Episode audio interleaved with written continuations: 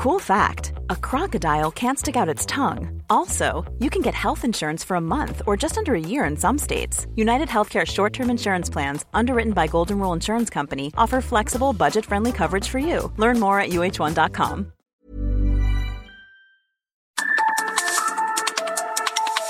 De norte a sur, las coordenadas de la información. Con Alejandro Cacho.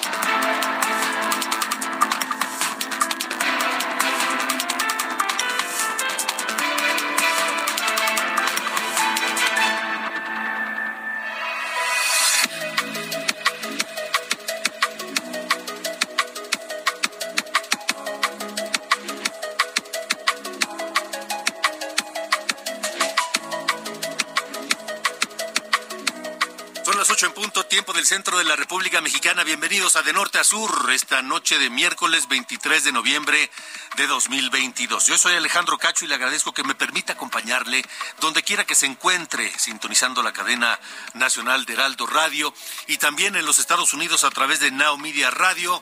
Un saludo afectuoso. Platicaré con Jesús Manuel Esparza, ex auditor superior del estado de Chihuahua, quien presentó denuncias contra exfuncionarios y contra el propio Javier Corral Jurado, ex gobernador de Chihuahua. Los acusa de tortura y extorsión. Y va a contarnos el ex auditor superior de Chihuahua, a usted y a mí, aquí en de norte a sur, su historia de terror por la persecución y torturas y extorsión que sufrió de parte de Javier Corral Jurado y otros funcionarios en Chihuahua. También esta noche platicaré con el doctor Francisco Burgoa, abogado constitucionalista y académico de la UNAM, sobre la reforma político-electoral del presidente López Obrador, que tiene un plan A, un plan B y un plan C. ¿Qué pasa? Que la discusión de este asunto en la Cámara de Diputados se pospuso porque la oposición acusa que no se le movió ni una coma a la propuesta inicial del presidente López Obrador y tampoco, por supuesto, se incluyeron las propuestas presentadas tras el Parlamento abierto. Además, de enero a septiembre de este año, Pemex perdió 223 millones de pesos cada 24 horas. Esto es un promedio de 9 millones cada hora, según reportes financieros del propio Pemex. ¿A qué se deben las pérdidas? ¿Por qué está perdiendo tanto Pemex? Platicaré con Gonzalo Monroy, experto en temas energéticos.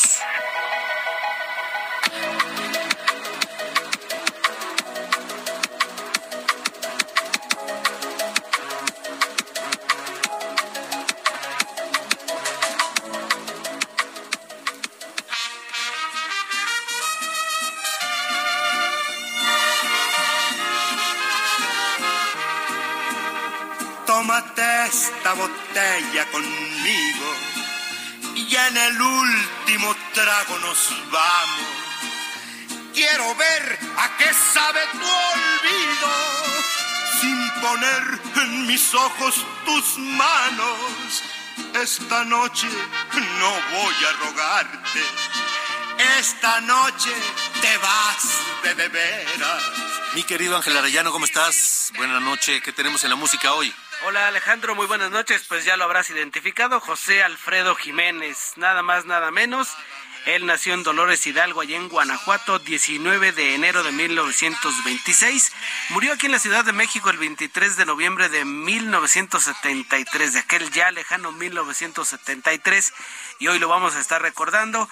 Vamos a empezar con, pues, con esta canción en el último trago. Así que así arrancamos en esta noche de norte a sur con José Alfredo Jiménez, Alejandro. Correcto, correcto. Muy bien, pues eh, gracias, mi querido Ángel Arellano, productor de Norte a Sur. Gracias, buenas noches.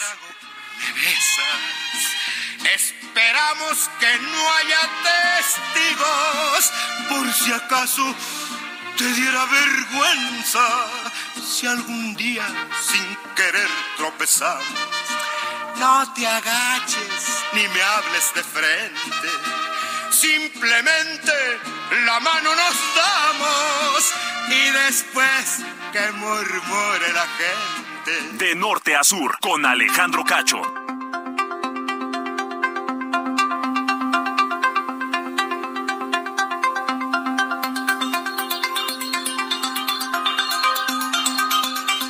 De Norte a Sur eh, esta noche aquí en este espacio. Ya le he informado antes sobre la captura del exfiscal de Chihuahua, Francisco González Arredondo, por su presunta participación en el delito de tortura contra varios eh, exfuncionarios del gobierno chihuahuense a quienes eh, intentaban obligar hacer cargos eh, y declaraciones falsas contra el exgobernador César Duarte Jaques. A esa estrategia legal y a esa persecución política, Javier Corral le puso los expedientes X.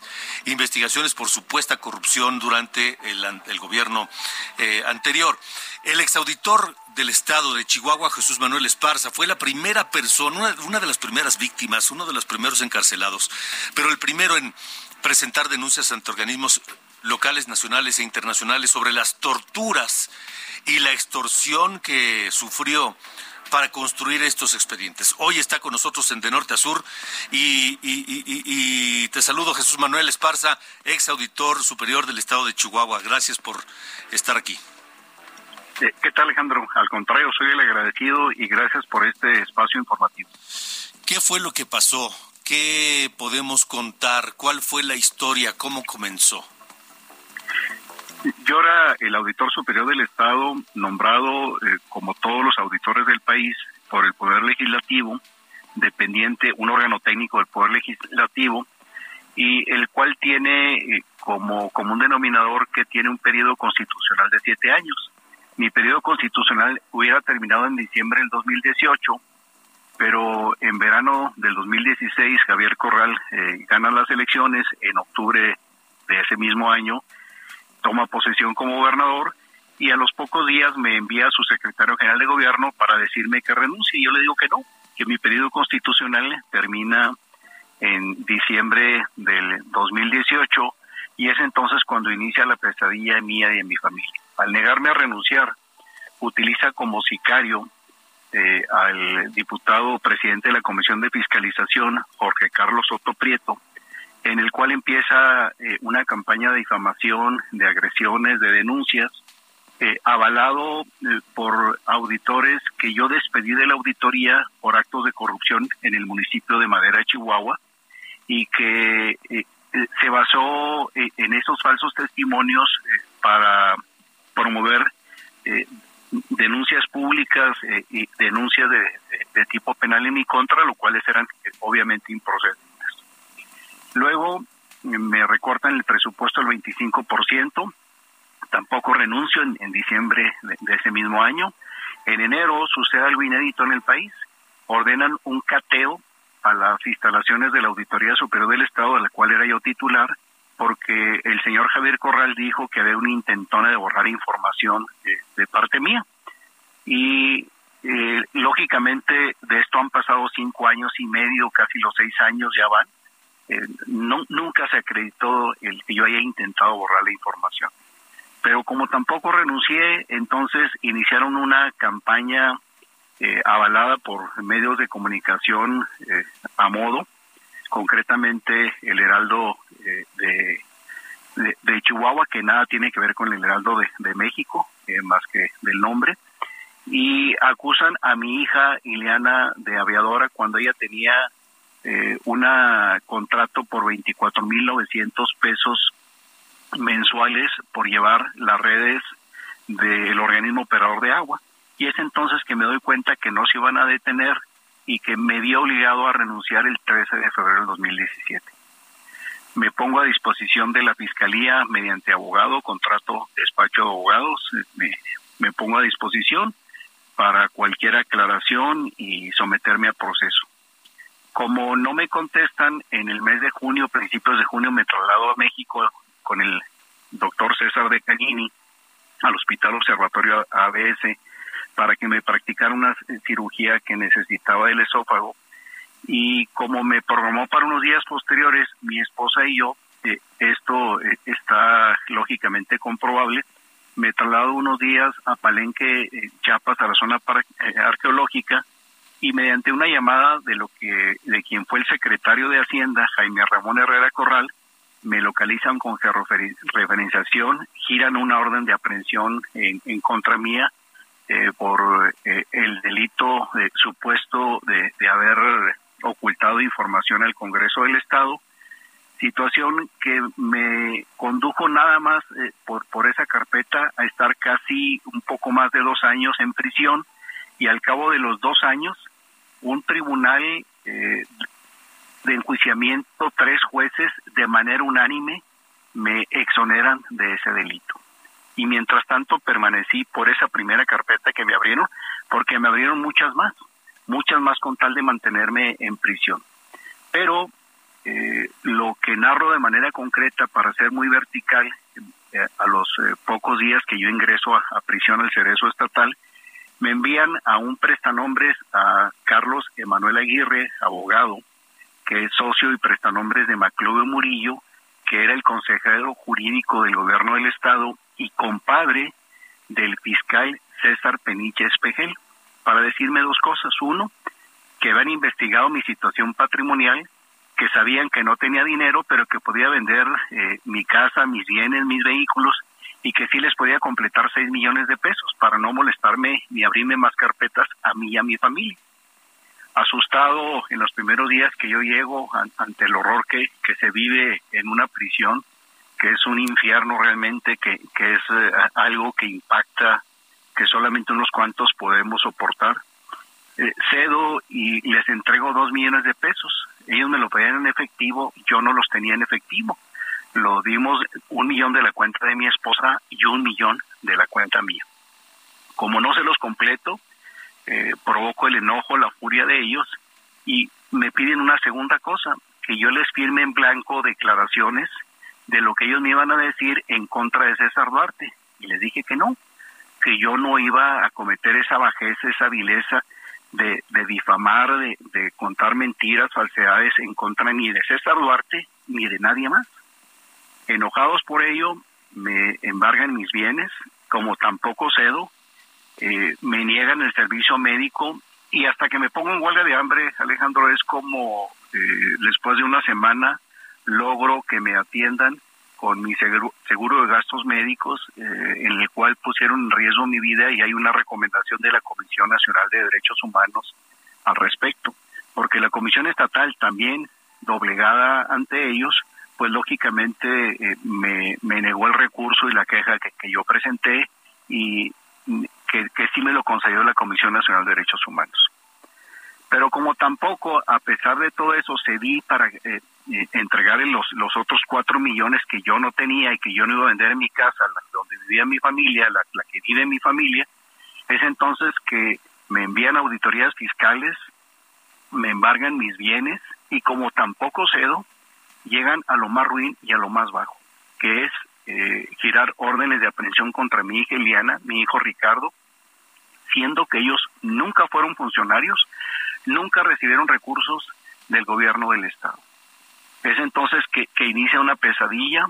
Eh, a mi esposa, a, mis hijos, eh, los seguían en el periférico, en las tiendas, en los centros comerciales, a, donde anduvieran, eh, los seguían por los pasillos, moviendo carpetas para dar a entender que traían a la orden de aprehensión y como en la época de Mussolini en Italia, de Franco en España, de Pinochet eh, en Chile, con un terrorismo que solamente el doctor Cerebro y los neonazis, eh, el señor Javier Corral como aprendiz de Hitler, eh, infundiendo terror a mi familia para que yo me doblegara.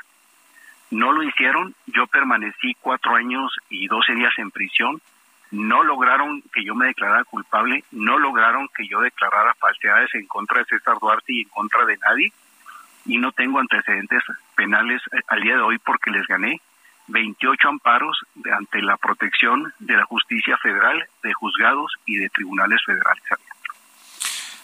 Ahora las eh, denuncias son por tortura y por eh, extorsión. ¿Confías, ¿Confías en que en que en que habrá justicia? Sí, Alejandro, porque mira, las denuncias yo las promoví el 13 de febrero del 2018, lógicamente ante la Fiscalía General del Estado, porque mi tema es un tema de competencia local, pero lo hice del conocimiento del Congreso del Estado local, de la Comisión Estatal de Derechos Humanos y lo ascendí a 10 organismos nacionales e internacionales es decir, a nivel nacional ante la Comisión Nacional de Derechos Humanos para conocimiento, a pesar de no tener competencia, ante la Secretaría de Gobernación con Olga Sánchez Cordero que abrieron un expediente documentando esto que te estoy diciendo. Hay un expediente en la Secretaría de Gobernación.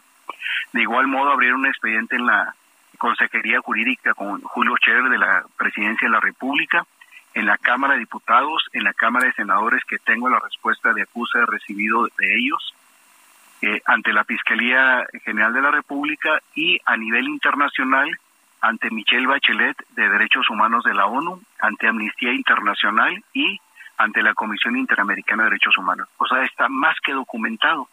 Lógicamente, al, estar en manos de, del señor Javier Corral, la Fiscalía General del Estado, pues congelaron mi denuncia.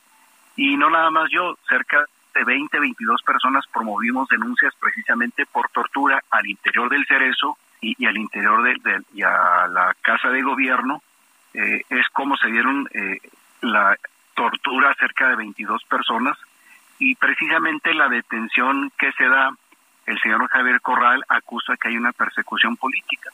Es importante decirte a ti, a tu auditorio, que la el proceder de la Fiscalía General del Estado deviene de que dio vista a la Comisión Nacional de Derechos Humanos mediante un peritaje eh, de peritos de Costa Rica, de Perú, de peritos internacionales aplicando el protocolo de Estambul, donde ya está técnicamente comprobado la tortura, que es un delito de lesa humanidad y que no prescribe. Entonces, no es una revancha, no es proteger eh, absolutamente a nadie, eh, como lo han dado falsamente diciendo ante los medios nacionales el señor Javier Corral, que no mienta, que no engañe, pero además te doy una primicia. Él debe andar muy asustado porque como superior jerárquico le va a corresponder una responsabilidad. Pero además, a través de mi esposa, de mi puño y letra, le hice del conocimiento de los hechos constitutivos de delitos por tortura que estaban cometiendo en contra mía. Tengo, eh, te lo haré llegar más tarde eh, para que lo tengas como primicia, el acuse de recibido el sello de la Secretaría Particular de Javier Corral, entonces no puede alegar que él no estaba enterado o que no sabía.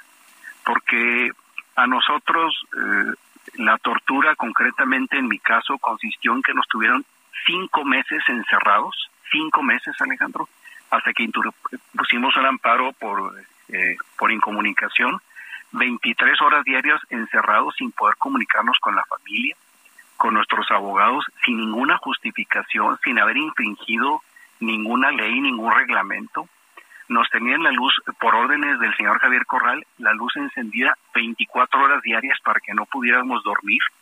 Nos levantaban cada tres horas para que, aún con la luz prendida, no tuviéramos descanso y, como nos mandó decir, que nos doblaran. ¿Es cierto que el propio Javier Corral asistía a la prisión, a veces de madrugada, a verificar que se cumplieran sus órdenes de esas condiciones de, encarcelamiento?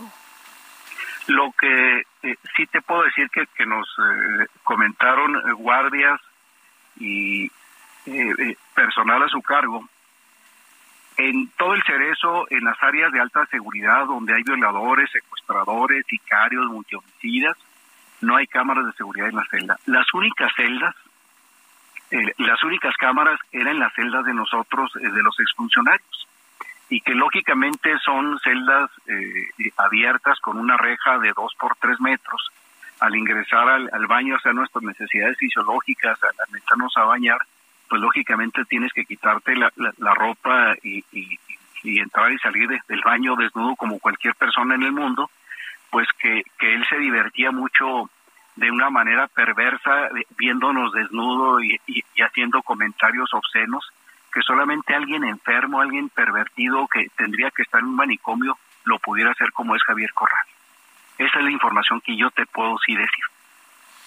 Pues eh, vamos a estar muy atentos del caso a darle seguimiento para saber en qué queda todo esto, porque son acusaciones sumamente graves contra alguien que en lugar de gobernar por el bien de Chihuahua y los chihuahuenses, pues parece que se dedicó a perseguir a sus adversarios políticos y a torcer la ley, como es Javier Corral. Tengo documentado que el monto de la extorsión del cual el señor Javier Corral se benefició entre eh, exfuncionarios y empresarios asciende a 325 millones de pesos. ¿Y, cómo está documentado eso? Eh, con, con los propios testimonios de ellos, nada menos un, un empresario muy conocido aquí en Chihuahua, eh, lo extorsionaron con 80 millones de pesos, nada más a uno, a uno de ellos. Entonces, eh, él se benefició precisamente de esta extorsión, su consejero jurídico, sus consejeros jurídicos que tuvo dos, su fiscal y el subfiscal como en este caso el que está hoy, hoy preso, y lo último que te digo es que si todo lo que nos acusaban era cierto, entonces ¿por qué nos extorsionaron? ¿Por qué nos torturaron? ¿Por qué persiguieron a la familia? Pues porque todo era falso. No fue más que una vil venganza y extorsión del señor Javier Corral y de sus secuaces, neonazis y aprendices de Hitler. Muchas gracias, Alejandro. Muchas gracias y estaremos en comunicación. Hasta pronto, gracias. Hasta pronto, gracias. Es Jesús Manuel Esparza, ex auditor superior del Estado de Chihuahua. De norte a sur, con Alejandro Cacho.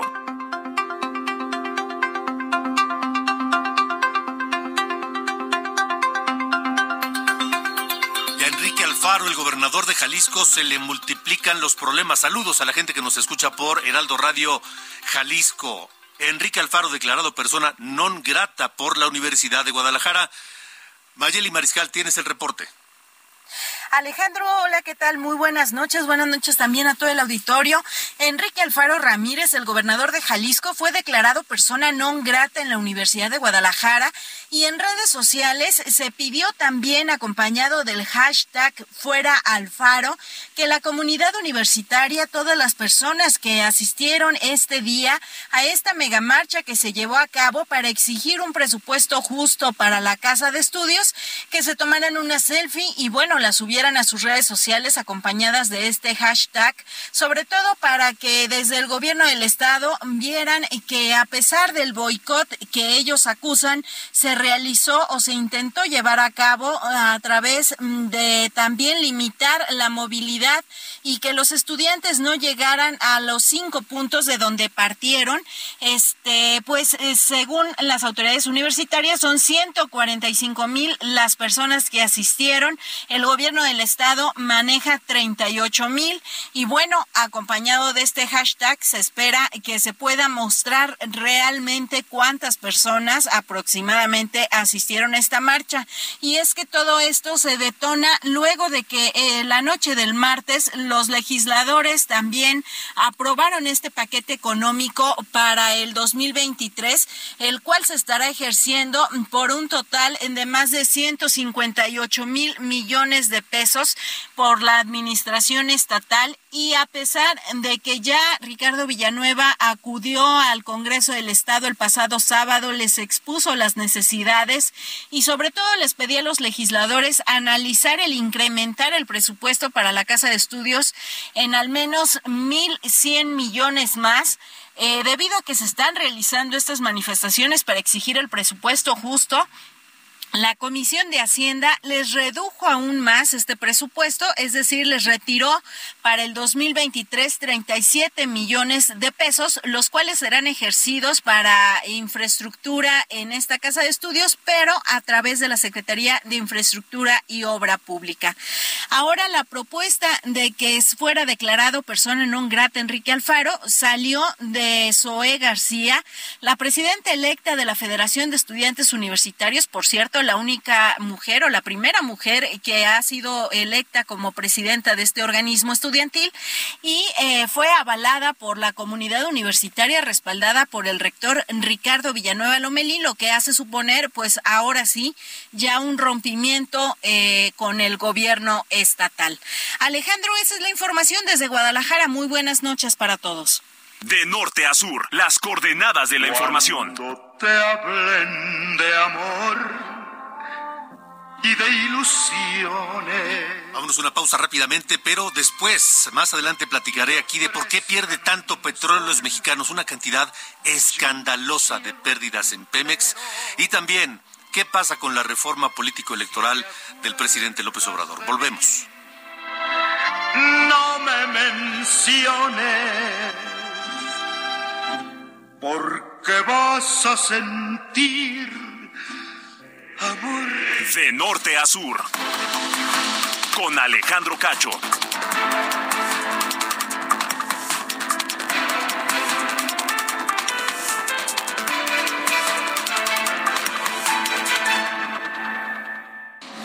De norte a sur, las coordenadas de la información. Con Alejandro Cacho.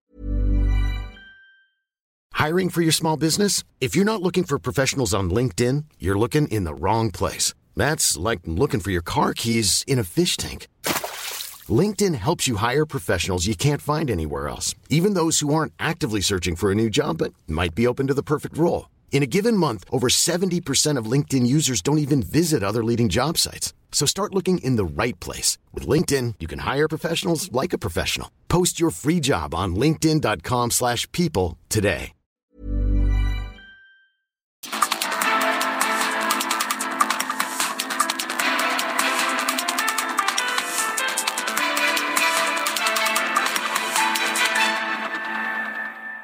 Maestro, ¿cuál es el secreto para cubrir mejor? El secreto está dentro. ¿Dentro de mí, maestro? No, dentro de este empaque de aplanado Cemis. Sé un campeón con Cemix, que te ofrece la mayor variedad en adhesivos para instalar pisos y en estucos para aplanar paredes. Adhesivos, estucos y boquillas Cemix. Bien pegado, bien seguro. Adhesivos, estucos y boquillas Cemix. La mejor alineación para tener un acabado de campeonato. Presenta. Muy temprano le informamos que la Federación Internacional de Fútbol decidió abrir un expediente disciplinario en contra de la Federación Mexicana de Fútbol y el equipo mexicano, debido a lo que denominó cantos homófobos de los aficionados nacionales en el partido ante Polonia. Esta vez no se trató del famoso grito, por el que hemos sido sancionados en repetidas ocasiones, sino por otros, haciendo alusión no solo al portero, sino a la masculinidad de los jugadores polacos. Por el momento no se conoce aún si será administrativa, económica o lo que podría ser muy grave, deportiva. El penúltimo día de actividades de la primera jornada, nos presentó dos caras radicalmente opuestas con selecciones en proceso de renovación. Por un lado, Alemania que ganaba 1 por 0 a Japón terminó perdiendo 2 a 1, con una escuadra donde solo sobreviven como titulares cuatro de los campeones mundiales de 2014. Por su parte, España aplastó a Costa Rica 7 a 0, con una enorme actuación de varios jugadores que van saliendo de la adolescencia y acribillaron al otrora héroe del Real Madrid, Keylor Navas, quien ya es el segundo portero que más goles ha recibido en la historia del Mundial con 14 tantos. Claro, está lejos aún de los 25 que recibieron el mexicano Antonio Latota Carvajal y el saudí árabe Mohamed Aldeayea. Soy Edgar Valero y lo espero mañana a las 4 de la tarde en Los Profesionales del Deporte, aquí en el Heraldo Radio. Muy buenas noches. Obtén acabados de campeonato con el mejor equipo, el equipo Cemix. Presentó. De norte a sur, con Alejandro Cacho.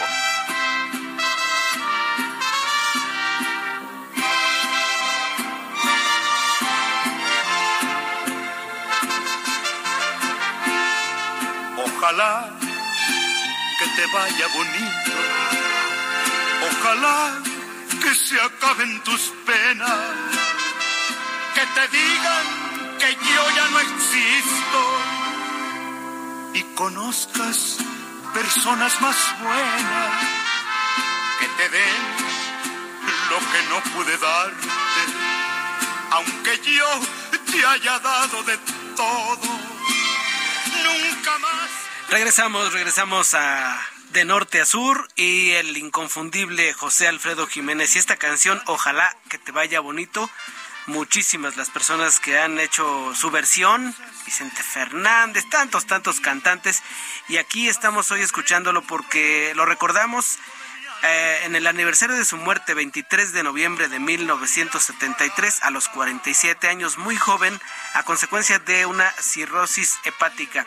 Y si usted va allá a Dolores Hidalgo, su pueblo natal, va usted a encontrar pues muchas, muchas eh, referencias a José Alfredo Jiménez y pues entre ellas allá su, su tumba que está muy bien identificada. Así regresamos a De Norte a Sur con Que te vaya bonito. Se llenen de sangre tus venas y te vista la vida de suerte. Yo no sé si tu ausencia me mate, aunque tengo mi pecho de acero, pero nadie me llame cobarde sin saber hasta dónde la quiero. De norte a sur, con Alejandro Cacho. Buenas noches, estas son las noticias de norte a sur. El presidente Andrés Manuel López Obrador informó que no se logró un acuerdo entre los gobiernos de México, Chile y Argentina para definir una sola candidatura para la presidencia del Banco Interamericano de Desarrollo. Esto al cuestionar nuevamente el papel de los organismos internacionales, en particular por el endeudamiento que provocaron en Argentina. Por cierto, el presidente López Obrador y Gabriel Boric, presidente de Chile, gestionan una solución para la reunión de líderes de la Alianza del Pacífico. Se informó que el presidente de Perú, Pedro Castillo, estará la próxima semana en Chile para discutir cómo retomar la cumbre. En Cosamaloapan, Veracruz, fue localizado con vida el periodista Francisco Hernández, privado de su libertad el domingo en su departamento en Nopaltepec. El gobernador del estado, Cuitláhuac García, relacionó la desaparición del comunicador, quien fue encontrado atado de manos y golpeado como un presunto guachicolero que murió encarcelado y quien supuestamente vivía antes en la casa que ocupa el periodista.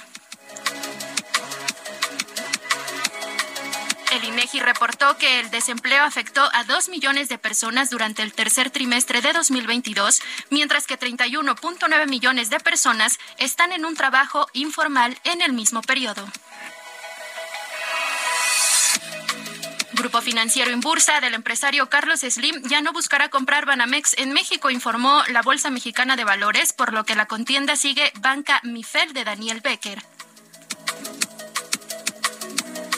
Finalmente, la Comisión Disciplinaria de la FIFA abrió un expediente contra la Federación Mexicana de Fútbol por cánticos ofensivos de algunos aficionados durante el debut de la selección durante el juego contra Polonia. Yo soy Diana Bautista y estas fueron las noticias de norte a sur.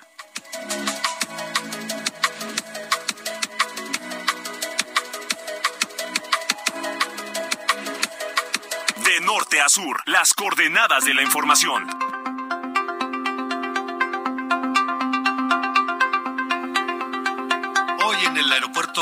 De la Ciudad de México, Terminal 2, caos en el área de migración. Paris Alejandro Salazar, ¿qué fue lo que pasó? Buenas noches. Buenas noches Alejandro, amigas, amigos de El Heraldo de México. Esta madrugada, el trámite de ingreso al país por la Terminal 2 del Aeropuerto Internacional de la Ciudad de México se vio afectado durante seis horas. El intento de robo de cables a 1.3 kilómetros del aeropuerto causó daños a la fibra óptica de teléfonos de México, por lo que los sistemas de comunicación y tecnología del Instituto Nacional de Migración, así como de algunas aerolíneas y distintos usuarios de dicha empresa, se vieron afectados. Los agentes federales de migración operaron de manera manual en el aeropuerto, por lo que la atención en los filtros migratorios no se detuvo. El Instituto Nacional de Migración, en coordinación con la Secretaría de Marina, el Aeropuerto Internacional de la Ciudad de México y la empresa Telmex, atendieron la emergencia, por lo que el servicio quedó restablecido en su totalidad a las 10 de la mañana. Alejandro, esta es la información. De norte a sur, con Alejandro Cacho.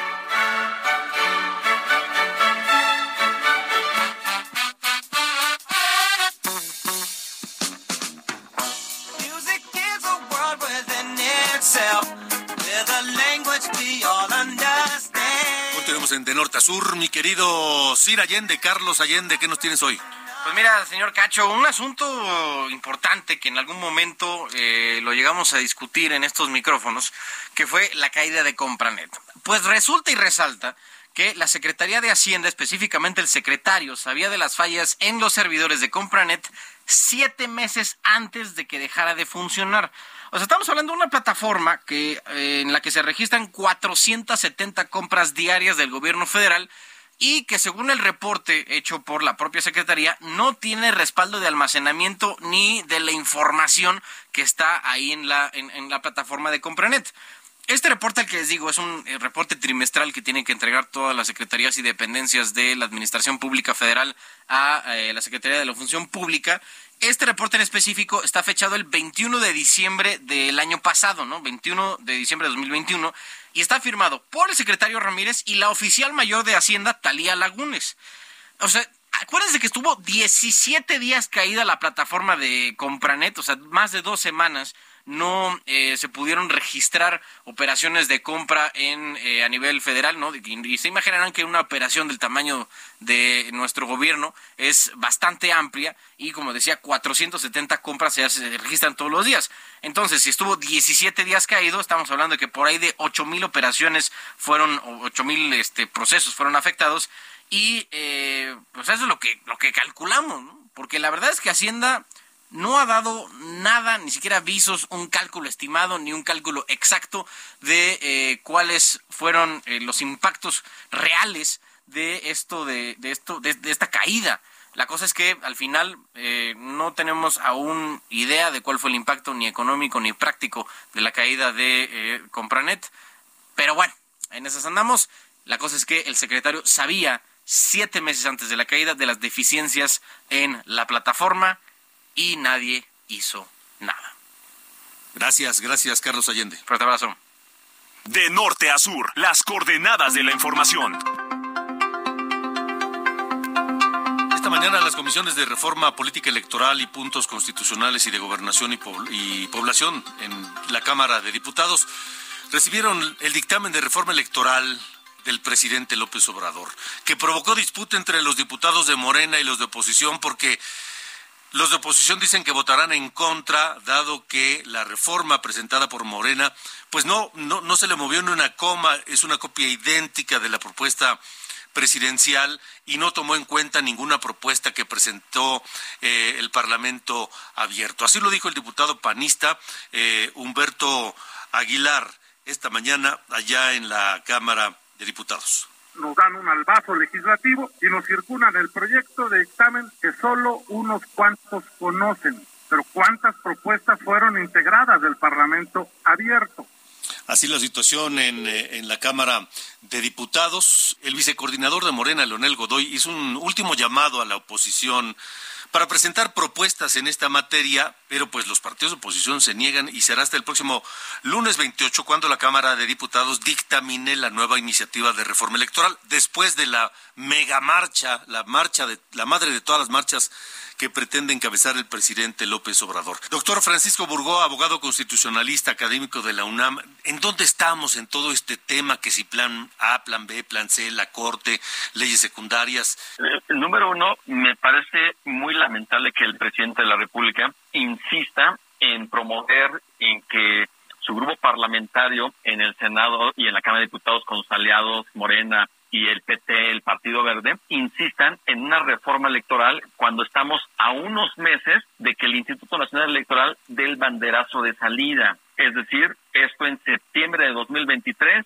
estará comenzando el proceso electoral del año 2024. La Constitución, en su artículo 105, establece que cualquier reforma electoral tiene que estar publicada a más tardar, eh, eh, tres meses antes de que inicie el proceso electoral. Es decir, si va a iniciar, por ejemplo, el primero de septiembre, la, la, reforma electoral que se quiera plantear deberá de estar publicada en el diario oficial a más tardar el 30 de mayo. Es decir, nos quedan seis meses en donde se pretende llevar a cabo una gran reforma electoral, pero que su instrumentación implicaría pues no solamente que se publique en el diario oficial de la Federación, sino todo lo que implica la organización, la administración, la instrumentación de la materia electoral de la organización de las elecciones.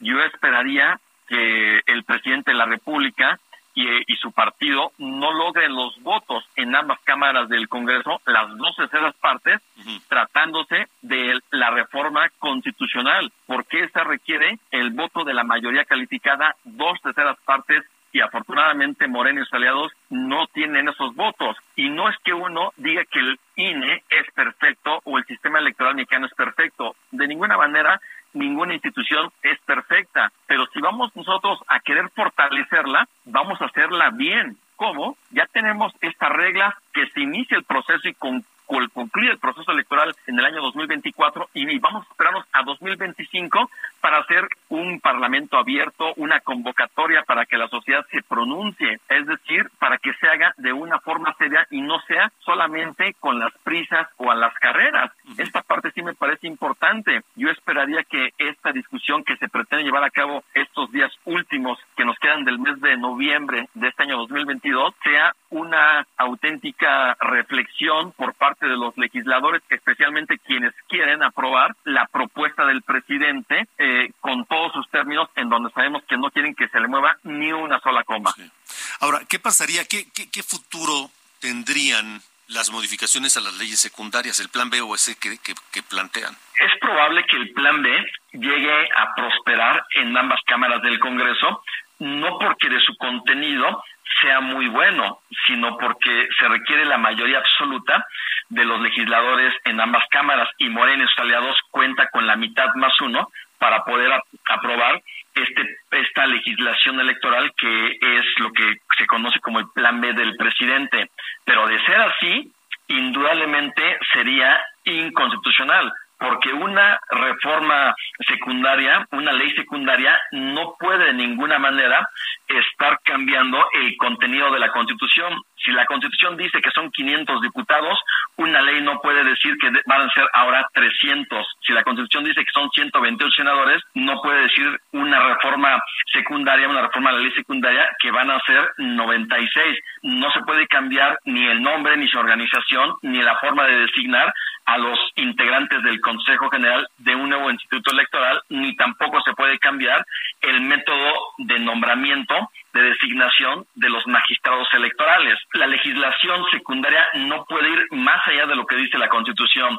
Si esto que es el plan B del presidente se llega a aprobar en esos términos, la oposición, diputados y senadores al Congreso deben de presentar acciones de inconstitucionalidad para que sea la sala, el, perdón, para que sea el Pleno de la Suprema Corte la que resuelva. Espero que quepa la prudencia en diputados y senadores de Morena y del PT y del Partido Verde en ambas cámaras del Congreso para que no vayan a aprobar simplemente con el fin que pareciera más venganza que existan realmente argumentos eh, sólidos, argumentos técnicos para poder aprobar estas reformas, espero que quepa la prudencia, porque lejos de estar fortaleciendo nuestro sistema electoral, yo creo que se va a debilitar por la premura y por el contenido de lo que se quiere aprobar. Me queda clarísimo. Pues, eh, doctor Francisco Burgoa, te agradezco mucho esta explicación tan clara, nítida, y esperemos a ver qué pasa y lo estaremos comentando. Por supuesto que sí, Alejandro, te mando un abrazo. Igualmente, gracias. De norte a sur, con Alejandro Cacho.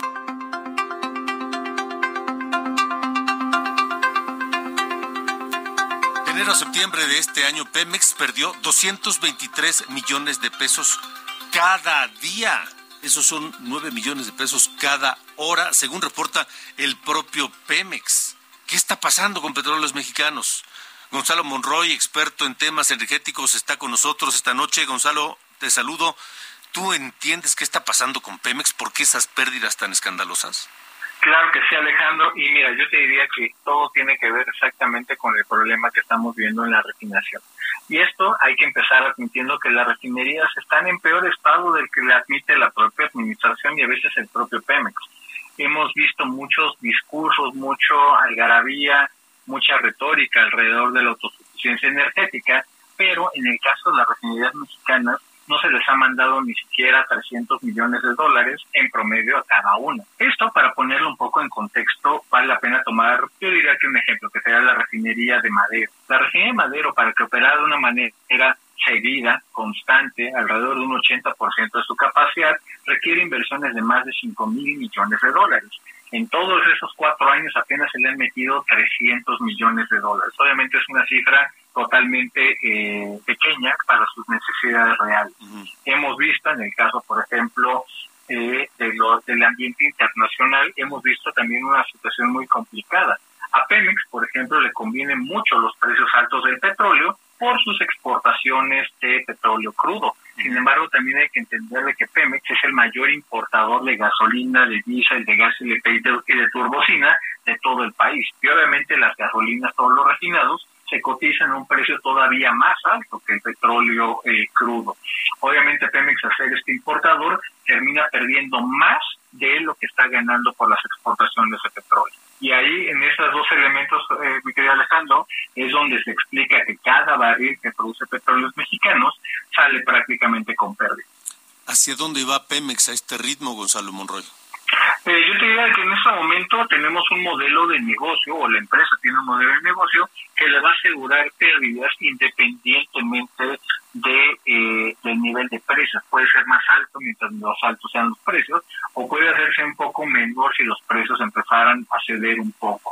Sin embargo, obviamente esto no cambia la situación donde Pemex tiene que enfocarse a sus áreas de mayor valor, en este caso la producción de hidrocarburos, y en este caso empezar a bajar un poco la expectativa o el énfasis, mejor dicho, en la producción de sus refinados, hasta que pudiera hacerlos trabajar de una manera más rentable. Buena parte de esta discusión se ha centrado en eh, las refinerías, pero también tenemos grandes problemas y grandes eh, retos, yo te lo digo de esa manera, en los centros procesadores de gas. La producción de gas natural de México, especialmente la de Pemex, ha ido declinando de manera importante en los últimos siete años, particularmente los últimos cuatro, donde Pemex, en lugar de poder comercializar este, este hidrocarburo para alimentar las plantas de gas natural, muchas de ellas de la CFE, pues lo ha decidido utilizar para inyectar y mantener la producción petrolera. Obviamente esto ha provocado que México, a pesar del discurso de la autosuficiencia energética, ha habido ocasiones donde más del 90% del gas natural es de importación. E incluso en esta gran paradoja de una administración que pinta o se, pinta, o, se precia de tener un toque nacionalista, pues obviamente ha sido muy muy abierta, muy, muy, muy, muy proclive justamente a las importaciones de los hidrocarburos para sostener sus, sus, narrativas. Sí. Gonzalo, el presidente propone o, promete, mejor dicho, que el año que entra vamos a dejar de importar gasolinas. Uno, ¿lo ves posible? ¿Lo ves real? Y dos, ¿a qué precio si es que se consigue? Eh, mira, te lo puedo decir con toda seguridad y certeza, México va a seguir importando combustibles. Esa es la red de las cosas. Hoy, por ejemplo, el mercado ya post pandemia, un mercado recuperado, México es un país de 800, 820 mil barriles diarios de gasolina, de los cuales petróleos mexicanos apenas si produce 240 mil, en el mejor de los casos 260 mil barriles, es apenas un 35-40%. El resto, ese 60%, va a venir de importaciones. Y ahí vale la pena incluso decirlo, cosas o como la refinería de Deer Park cuenta como una importación. No importa que sea petróleos mexicanos, es gasolina producida en los Estados Unidos. Así que con total certeza te lo puedo ir adelantando, esto no va a ocurrir. Una buena parte incluso estaba en la promesa, hay que llamarlo así, del de, desarrollo de la eh, refinería de Dos Bocas. La realidad es que Dos Bocas tampoco va a producir gasolina el siguiente año. Es muy posible que veamos los primeros o el inicio de la temporada de pruebas prácticamente hasta el 2025, quizá entrado ya hasta el 2026.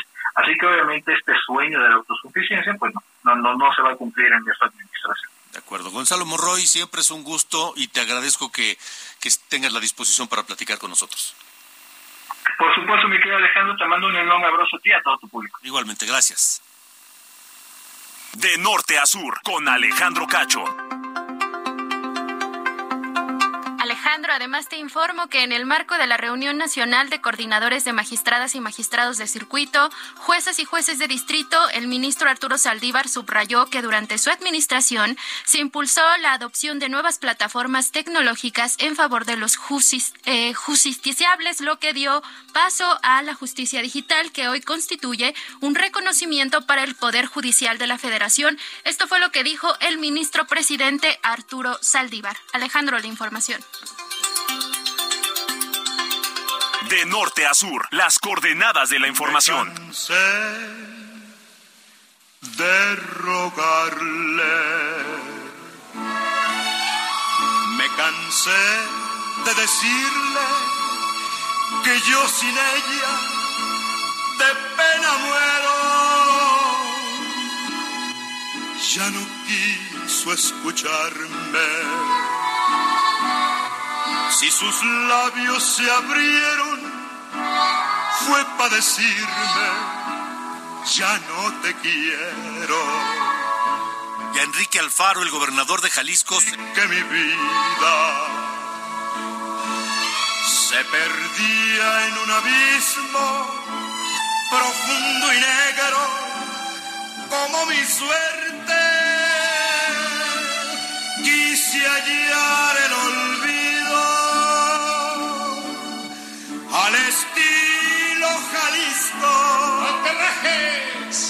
Pero aquellos mariachis y aquel tequila me hicieron llorar.